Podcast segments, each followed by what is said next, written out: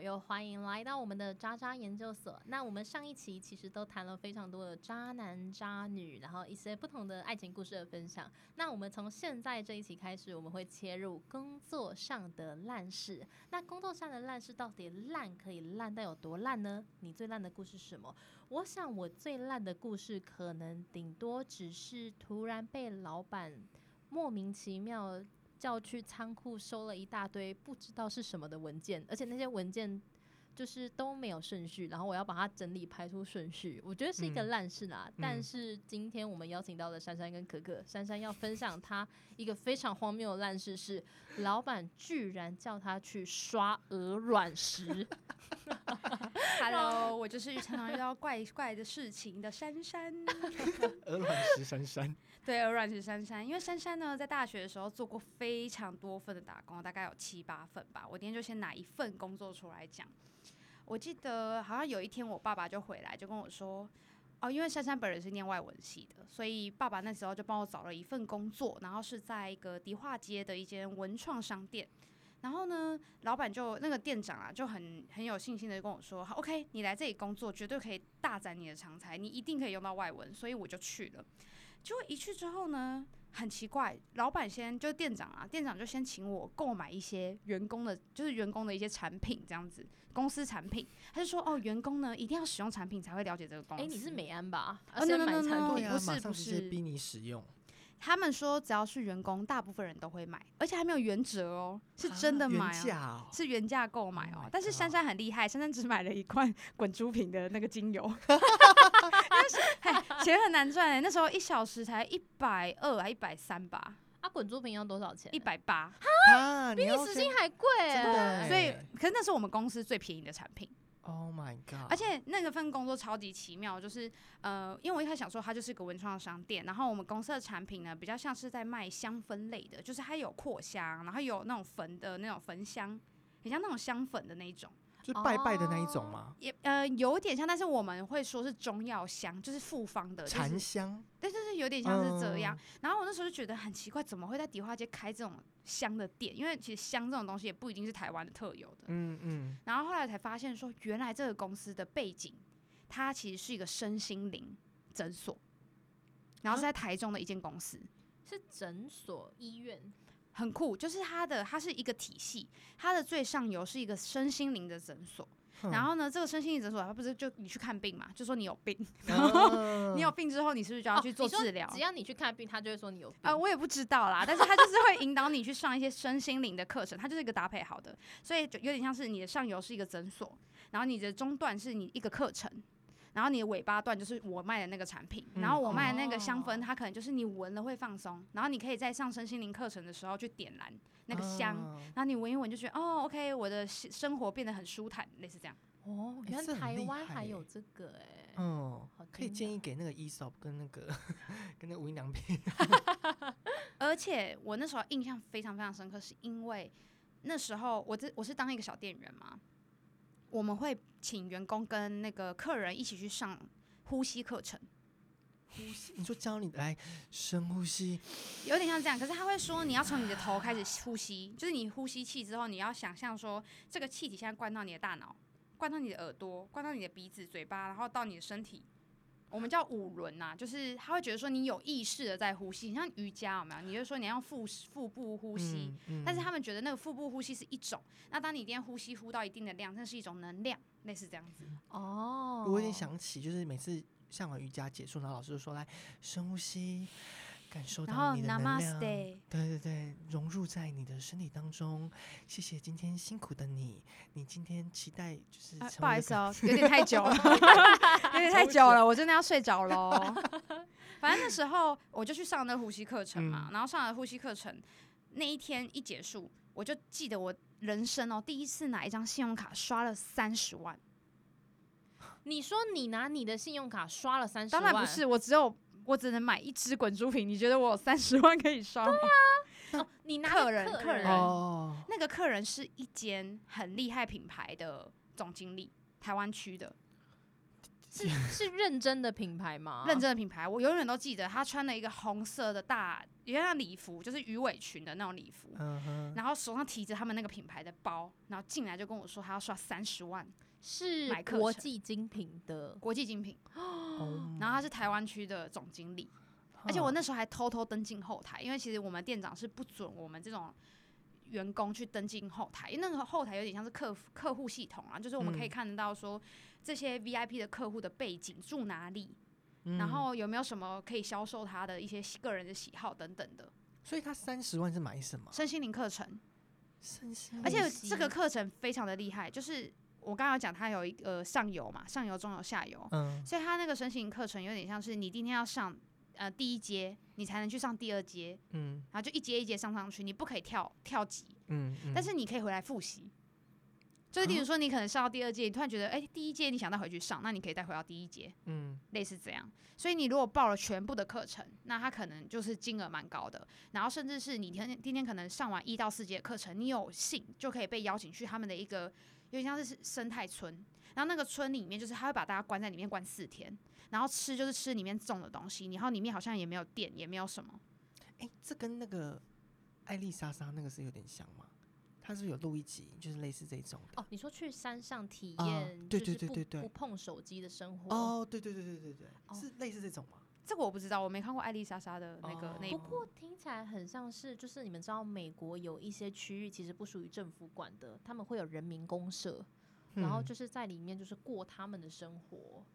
然后也不用缴税什么，听起来很像是这样的模式。什么意思啊？你说独立在在这个州里面，然后又再独立成一个区域吗？对，因为其实大家知道美国很大嘛，然后有一些区域其实是无人管理的地带，因为太大了，大到其实它不在城市里面。然后就是其实你开车在公路经过的时候，然后就是其实是当地人是会暗示你说你不要往那边看，或是你不要靠近那边。这么恐怖啊！对，因为那边的人，因为他们是等于自成一区嘛，可能就家族一整个家族住在那边，可能生了六十几个孩子这样子都住在那边。然后他们其实因为毕竟自己住在那个就是一个地方，然后又没什么人在管理，所以其实他们本身自己会放枪在家里。哦，就是他们自己的一个领土。对对对，就是像他们自己的领土。所以如果你去靠近他们，因为你也不是属于他们这一个家族这个。这个有点像是部落的人的那个感觉的话，那么他有可能就是会直接拿枪出来买枪杀。我靠！而且他们是不用缴税的，就是，但但这个东西我觉得也没有什么，就是呃，就是特，就是也不，我不也不知道算不算特殊不特殊。不过就是因为美国它的土地太大了，然后所以有一些地区一定会有像这样的情况嘛。对，嗯。我的没有那么恐怖啦，没有那种枪杀，但是，嗯，因为我们那个有点像在做身心灵的这样子的生意，所以很多的客人都是可能有忧郁症，想自杀等等的。然后可能接触到这个，然后所以我们有后面有个小房间，就是有时候客人他可能心里有一些坎过不去，他可能就会来跟我们聊聊天。嗯，但我们就是一个免费咨询，因为他们可能来咨询也会顺便带一些产品走。嗯，然后我记得那个这个工作有一个两个点是我印象深刻，就有一天我就顾店顾到很晚，然后他就跟我说要去参加一个类似家具的活动。好，我想说好家具，然后就去了。我就看到他们先摆了一排的食物，就很像那种传直销有时候会办活动这样。然后后来呢，他就突然我就开始吃饭嘛，我想说先吃，快饿死了。突然就关灯哦，他突然就关灯，然后他就说好，呃，他中间就放了一个蜡烛，叫我们大家围一圈坐下来。嗯。对，他就叫我们围一圈坐下来，然后我想说要干嘛，然后后来他就反正这个集团里面他们有一个精神的领导人，还有一个专业经理人在执行这件事情，因为像是执行长，然后跟一个精神领导人，那这个精神领导人现在也不在了啦，就是我那时候的时候他还在，然后他就录了一个语音档，我们就用一个麦克风把这个声音播出来，然后他就是讲一些就是反正要为善啊，然后世间什么一些大道理什么之类，然后说很感谢我们大家今天齐聚一堂。等一下，等一下，你那个你那个工作的地方是不是叫庙产呢？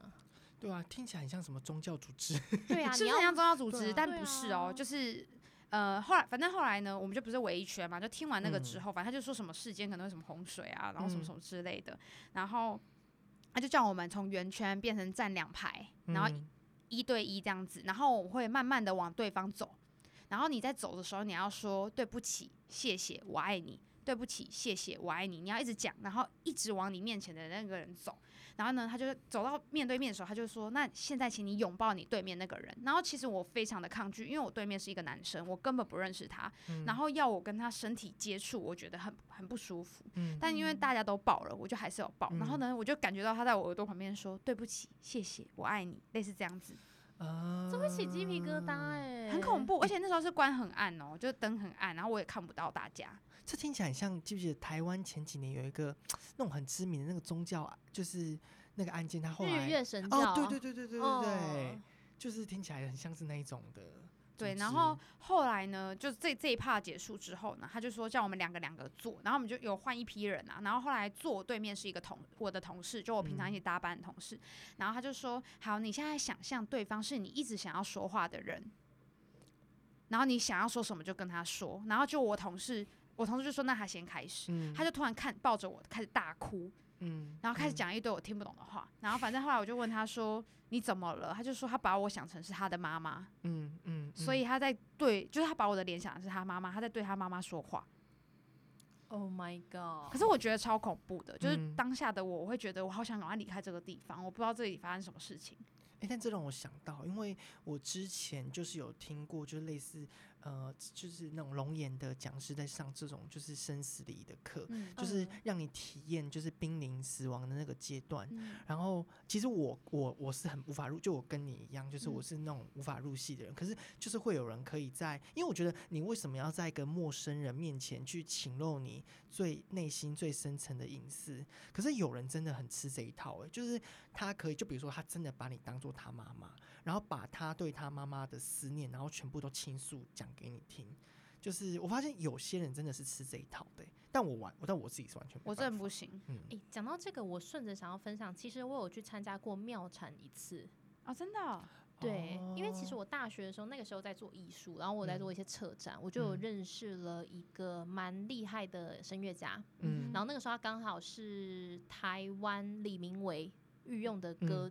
也不能讲御用啊，就是台湾区，然后是由他来担任李明伟老师的一个表演。那李明伟老师是一个纽约，然后很厉害的当代艺术家，然后他来做一个互动式的。艺术，然后我是在那个表演里面认识这一位歌者，就这位声乐家。后来我就有跟他一起吃饭，跟他一起聊天互动。然后因为这个女生一直给我的感觉就是她就是仙女，然后又会唱歌又是声乐，就觉得好有气质哦。然后我在跟她吃饭聊天互动过程中，她就是很平和，然后就跟我分享说，就其实她以前是一个非常暴烈的一个女生，然后因为她家境非常的富裕，然后后来家道中落，所以她一直对于这一切她都不能接受，她就觉得我家本来这么富裕，突然家道中落，她就很恨她的父母。嗯，后来是因为接触到妙禅，嗯，然后所以就是妙禅就是师傅让他成为一个平和的人，他就邀请我去。我后来我就想说，因为我就觉得他是一个这么棒的人，然后我对于大部分的东西我都不排斥，我就想说好去试看看。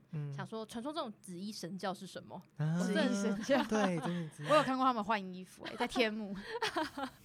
我就是抱成这样的心情去参加，然后那个时候我一进去，我印象很深刻，就进去前，因为我是第一次试听嘛，所以我要先交三百块。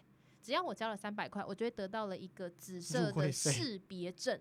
嗯，你讲的没错，就是入会费，但那个叫识别证。然后如果你捐一千块，你会有个团谱。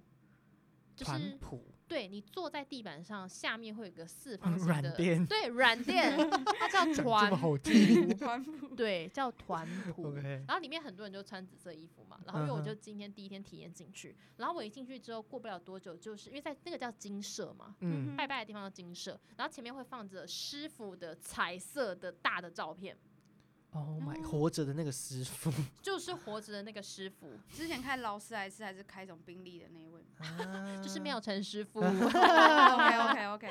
然后就真的现场很多人，我猜应该至少有五十到八十个人跑不掉。对。然后大家就在那个场地，然后就这样就打坐，就就这样打坐着嘛。然后前面，然后就突然就开始。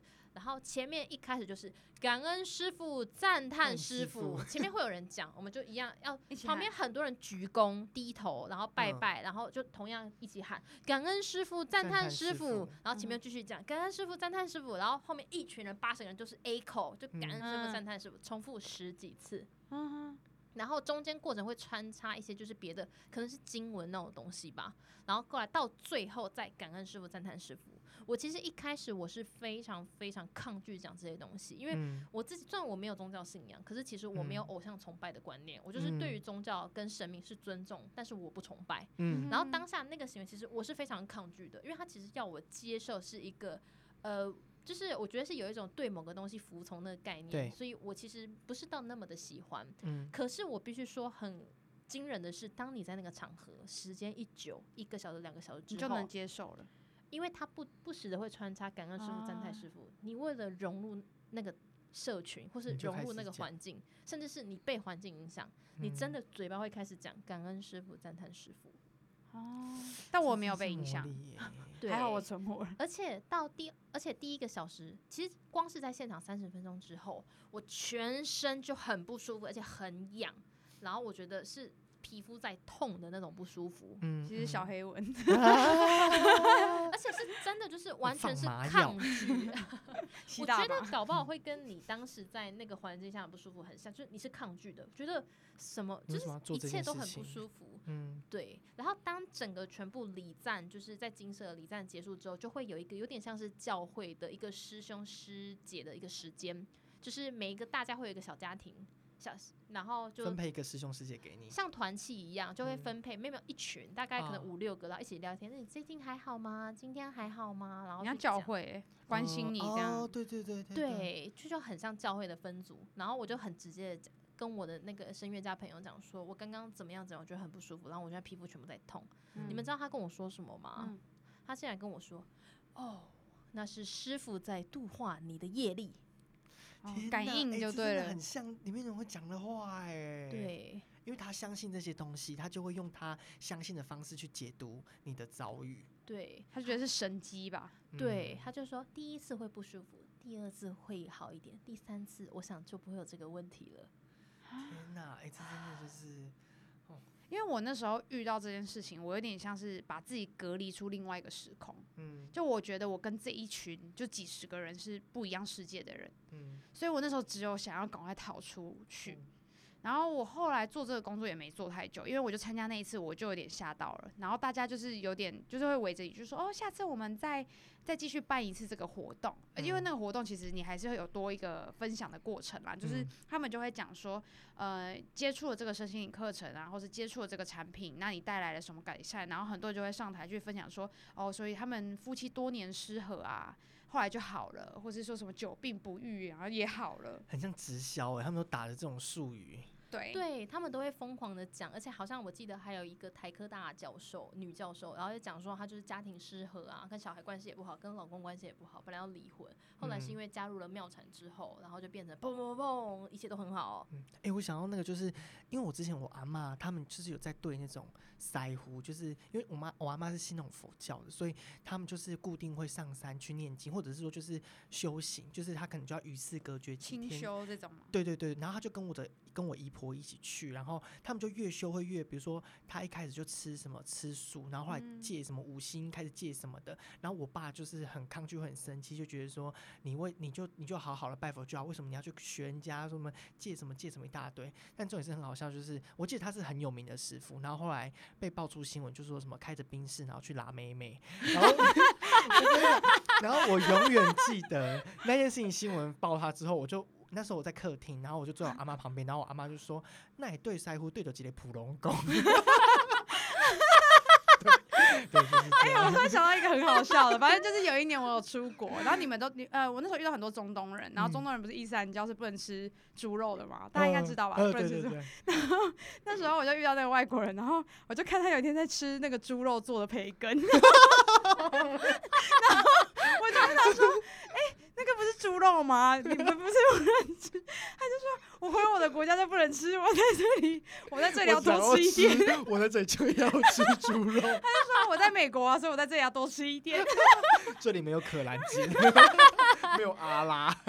然后我就笑疯了，我就说：“不能吃猪肉的人。”他说：“对啊，就是在这里要猛吃啊，一样意思啊。”哦，反正后来那个工作也是蛮荒谬。我那时候决定要离职嘛，就参加完那个聚会之后。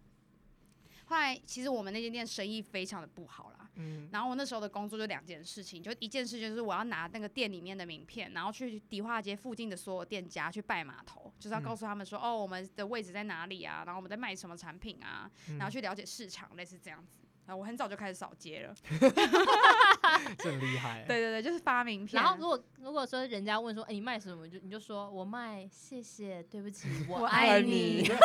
可是其实那时候蛮爽的，因为我那时候在那边遇到很多同学校的学生或什么，就会瞎聊，喝咖啡啊，然后什么之类的。有一次哦，我老板就说我们真的太闲了，他就默默走到，因为我们有点像是中间有一个天井这样子，然后后面有一个空间，就有一个鱼池，然后那个鱼池平常就是养鱼嘛，然后他就说，哎，我们突好像很久没有清这个鱼池，他就默默的把鱼捞起来，然后就把水放掉，就叫我跟我另外一个同事，他就一人发一块那个绿色的那个菜瓜布，好有画面哦，他就拿了一块那个小小，就是大家在家里洗碗那个菜瓜布，他就说。嗯，我现在把水放掉，你们现在开始刷鹅卵石。我那个鱼池里面有七八百颗鹅卵石，我刷了三四天。我就在大太阳下三十八度的夏天，拿起那一颗一颗白色的鹅卵石，他叫我要用力刷，刷到它有点涩涩的。不能滑滑鼓励，因为上面都是青苔，会滑滑的。因为那个鱼不是有时候会排便吗？或什么，它就可能掉在上面啊。晒啊，青色。然后我就想说，到底是什么工作？我要去刷鹅卵石，我就在那边一颗一颗撸哦，撸那个鹅卵石。哎，搞不好这是你老板对你的身心灵大考验，他想知道你能不能跟鹅卵石和平共处。没有，他是要你屈服于他的鹅卵石。我那时候真的很想把鹅卵石塞到他的嘴巴里。师傅要你亲鹅卵石，你就给我去亲鹅卵石。我觉得他，我是不是因为只买那个滚珠瓶，所以他就叫我去刷鹅卵石？他在报复你。如果我今天买那个大大礼包大组合，我可能就不用刷鹅卵石。对，你就是眼中钉。因为我觉得。他为什么叫我去买那些产品？就是因为我们店里面生意太差了，所以他叫员工买。就是至少我每个月，因为我其实有去看报表，我偷偷去看的。嗯。他没有那个登出嘛，然后我就登进去看，一定是因为卖太卖太差，所以他就想要叫员工买。天，真的好差劲哦！你们就是下线呢？对，我们就是下线，然后有时候还要帮忙推销。哦，这真的不行，我真的不行。反正我这个工作真的也没做太久，就是鹅卵石是我最后一根稻草。嗯，可是这个工作是你爸爸推荐给你的，你爸爸在干嘛？没有，我他认识这这里面的人吗？这个又是另外一个故事。反正就是我爸爸带中国就是大陆的客户，然后去迪化街走走，就是观光嘛。然后就走进去一间店，然后那因为我们那间店就是卖香，所以也会泡茶。嗯，所以你知道中国人很喜欢喝这种普洱茶什么之类的。嗯，然后就泡泡茶就在聊天说，哦，你女儿在念什么啊？哦，很年轻哎，原来是念语言类的哦，那可以很适合来我们这边，这边很多观光客。哦，对对对，所以那时候，呃，我就是反正我英文也能通嘛，然后我还有第二外语，还有中文，然后所以就是可以，哎，我还会讲台语。哦，真的这个很重要哦。对啊，你真的是多国小天后哎，只有客家语不会，哈嘎尼不会这样。俺子 C，俺子 C，俺子 C，就是只会讲一些简单的啊，就不会讲太难的。我跟你说，前一阵子不是那个很红很红的团体哦，Clubhouse。然后我就我就上去听一个节目，就是他专门是在分享一些就是男同志一些就是呃比较就是十八禁的话题这样子。然后那时候他就在开就是开房间的时候，然后他就说：“哎，那我们现在就是邀请有没有人下来？就是他们在聊恋爱这个话题。”他就说：“哎，那他就随便 Q 来宾，想说你可以用俺子 C，然后就是用很淫淫荡的声音讲俺子 C，是真认真哦，认真认真。然后我当下听讲说，拜托，谁会模仿一下？谁会？对，我我就想说，拜托，谁会在这地方这边那个？然后就突然就飘来一句，安子 C。” 我跟两个主持人就像你们大笑，然后从此之后他就变成固定嘉宾。我跟你讲，我真的，所以他都会一直用这个语气讲话吗？对对，没有没有，就就那一段而已啦。还有我现在搭高铁的时候，就有时候就嗯，怎么安之 C？可可现在有点放太开，可可请请收敛好不好？OK OK。对啊，毕竟深夜时间又到了。真的。哎，对了，刚刚突然就讲到说。因为是刷鹅卵石是最荒谬的一件事情嘛，我记得可可你之前好像也曾经有被狗追的工作 荒谬事哦。这大概是我做过最荒谬、最荒谬的工作。那个时候，呃，我我是在一家就是呃，我们我们的客户是国国际品牌，然后我们专门是帮他们呃规划商品的。然后我们那时候是要做一档夏日的行销的专案，所以。那时候我们提供的是他，嗯，你去买他们店的饮料，然后集满点数之后，就是可以换，有点类似盲盒的概念呐。你可以想象，它大概就五六个商品这样子。然后那时候我是跟着我我老板在做这件事情。然后那时候可能因为那个行销那个品国际品牌那个窗口，他没有沟通好，他没有跟我们说，就是你这五样东西要混装，因为我们交货给他的时候是哦，比如说 A 是一箱，B 是一箱，C、D 这样一箱，然后就他在交货的前一周突然说。哎，那个不好意思，你们可以帮我就是混箱一下吗？就是 A B C D E 要混一些东西在一起这样子。对对对，就是我交给你一箱的时候，里面有 A B C D E 啊，你不知道是几个。可是你混，你怎么可能可以乱混？因为它要打下去所有的分店，所以你一定要平均的混。没有，你就全部倒出来，像洗牌这样。对，我一开始也会这样。可是你有可能就会洗到，比如说这箱可能都是 A B，但是没有 C D E，然后你可能对你可能之后就被克数，就说，嗯，我来这里买那么多，就全部都是。